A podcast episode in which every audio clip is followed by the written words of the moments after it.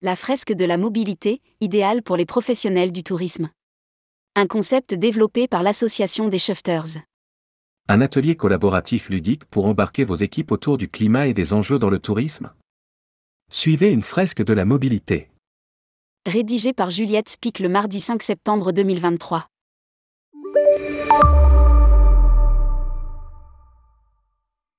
Les fresques, vous connaissez? L'outil a de plus en plus de succès. Il s'agit d'un atelier collaboratif, une table compte généralement 7 à 8 personnes, qui permet de comprendre facilement des problématiques environnementales et sociales très complexes. Comment? En passant par le jeu. Ça vous paraît puéril? Détrompez-vous, le jeu est le meilleur outil pour apprendre vite. C'est une gymnastique, plus on joue, plus le cerveau est souple et plus il est en effervescence. Le jeu augmente l'activité du cortex préfrontal, le siège de nos émotions, et permet à l'information de rester ancrée plus profondément. La mécanique du jeu est d'ailleurs utilisée dans les universités pour que des notions complexes soient intégrées plus vite et plus profondément. Le secteur du marketing le sait bien et s'est emparé de la technique en inventant la ludification et le nudge. Dans le cas de la fresque, les joueurs disposent de cartes, chacune décrivant un élément qu'ils sont invités à placer, avec l'aide d'un animateur. Ils doivent ensuite décorer leurs fresques, être créatifs avant de chercher ensemble des solutions à mettre en place. L'outil a du succès, notamment dans la sphère professionnelle où il sert à la fois à comprendre, agir, mais aussi souder les équipes. Dans le tourisme, la fresque la plus adaptée, c'est la fresque de la mobilité. Top 3 des fresques pour les pros du tourisme. Voilà trois ans que l'on parle d'une fresque du tourisme. Un serpent de mer? En tout cas, la preuve que le sujet est particulièrement complexe. En attendant que les bénévoles qui se sont lancés ce défi en voient le bout, voici notre top 3 des fresques les plus intéressantes pour les pros du tourisme que vous êtes. La fresque du climat. En 2017, Cédric Ringenbach, enseignant et conférencier sur les changements climatiques, ex-directeur du Shift Project souhaite faire que ses étudiants comprennent les, un peu indigestes, rapports du GIEC, les causes et conséquences de la crise climatique. Il invente le concept, plébiscité par les étudiants. La fresque du climat permet de comprendre les enjeux, chercher des solutions en collectif, sans culpabilisation et se veut un levier d'action. Elle compte un million de participants et plus de 45 000 fresqueurs dans le monde. La fresque du numérique. C'est la première fresque née, dès, après la fresque du climat. Née en 2020, le projet a déjà touché plus de 45 000 personnes. La fresque du numérique est essentielle. Car, à titre privé comme dans la sphère professionnelle, le numérique est partout. Et si l'on commence à connaître son impact, les enjeux restent encore souvent flous et des idées reçues perdurent. Comme son aîné, elle se base sur des savoirs scientifiques et a pour vocation de nous questionner sans nous culpabiliser et nous permettre de passer à l'action. La fresque de la mobilité dont on va parler tout de suite. La mobilité, le premier des sujets. D'après l'ADEME. Le secteur des transports représente plus de 30% de la consommation d'énergie en France. Il est aussi le principal émetteur de CO2, avec plus de 30% des émissions totales de gaz à effet de serre. En parallèle, elle estime qu'en France, le tourisme est responsable de 11% des émissions de gaz à effet de serre et que ces émissions proviennent, pour les trois quarts, de la mobilité. Dans son bilan des émissions de GES du tourisme publié en 2021, l'ADEME annonce que les mobilités touristiques ont émis, en 2018, 77% du bilan des émissions GES du tourisme en France. Elle compte les transports pour se rendre à destination, mais aussi sur place et les infrastructures liées à ces transports. C'est donc un sujet majeur pour le tourisme. En s'intéressant à la mobilité, à la fois en matière de trajet et à destination, le secteur peut rapidement faire baisser son impact.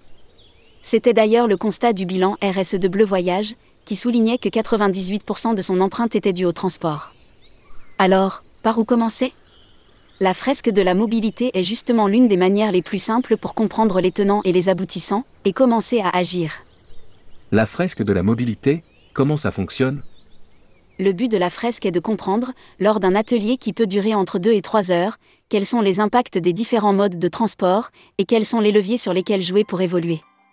Comme la plupart des fresques sectorielles, la fresque de la mobilité est créée par une association, les Shifters, une émanation du Shift Project. Nous sommes juste au début de la transition sur le sujet de la mobilité des personnes. Notre objectif est de diffuser au maximum la connaissance et de nouvelles pratiques moins carbonées. Des groupes de travail vont voir le jour pour créer des extensions de la fresque de la mobilité, fresque experte, quiz, application mobile. Explique l'association. avant que ces extensions n'arrivent, la fresque de la mobilité se décline en trois ateliers, avec des cartes adaptées aux situations. La fresque grand public a pour but de sensibiliser et d'influencer les comportements individuels. Elle s'adresse aux collaborateurs de l'entreprise, de l'association, aux agents d'une collectivité, aux citoyens d'une ville.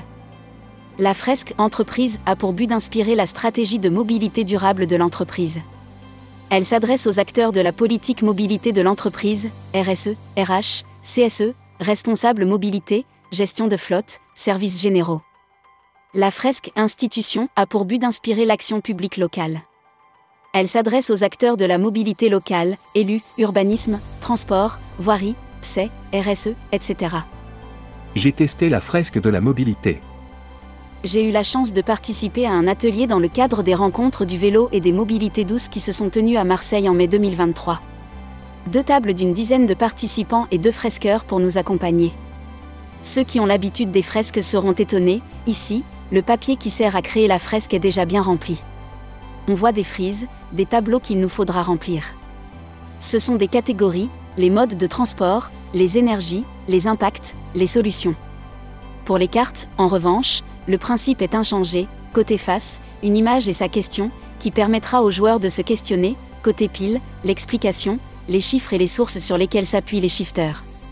Le résultat est le même que pour les autres fresques, on se questionne, on n'est pas toujours d'accord, on découvre des faits même quand on pense maîtriser la question. La fresque permet de pousser le curseur un peu plus loin. Les cartes simplifient sans réduire la portée, elles abordent les problèmes d'artificialisation des sols et de biodiversité, du piège qu'est la voiture hybride, du rôle de la route dans la pollution océanique, de la dépendance au pétrole et de pollution sonore, les enjeux de santé publique. Lire aussi, il faut se limiter à 3 ou 4 vols dans une vie, selon Jean-Marc Jancovici. Après la théorie, la pratique, l'atelier fait place à un jeu de rôle je ne vous cache pas que c'était mon moment préféré. Par petits groupes, les participants prennent connaissance d'une fiche qui décrit les usages d'une personne et l'aide à réduire son impact en fonction de ses habitudes de vie. Sans vous spoiler, ça n'est pas si simple que ça, et les débats peuvent être parfois rudes. C'est là, dans l'application au réel, qu'on se rend compte des blocages, notamment politiques. À la fin, chaque participant s'engage à faire évoluer ses pratiques. Mon engagement, sensibiliser le plus grand nombre vous risquez d'en entendre encore pas mal parler, du rôle de la mobilité dans le secteur du tourisme. Publié par Juliette Spic. Responsable rubrique Voyage responsable, tourmag.com Ajoutez Tourmag à votre flux Google Actualité.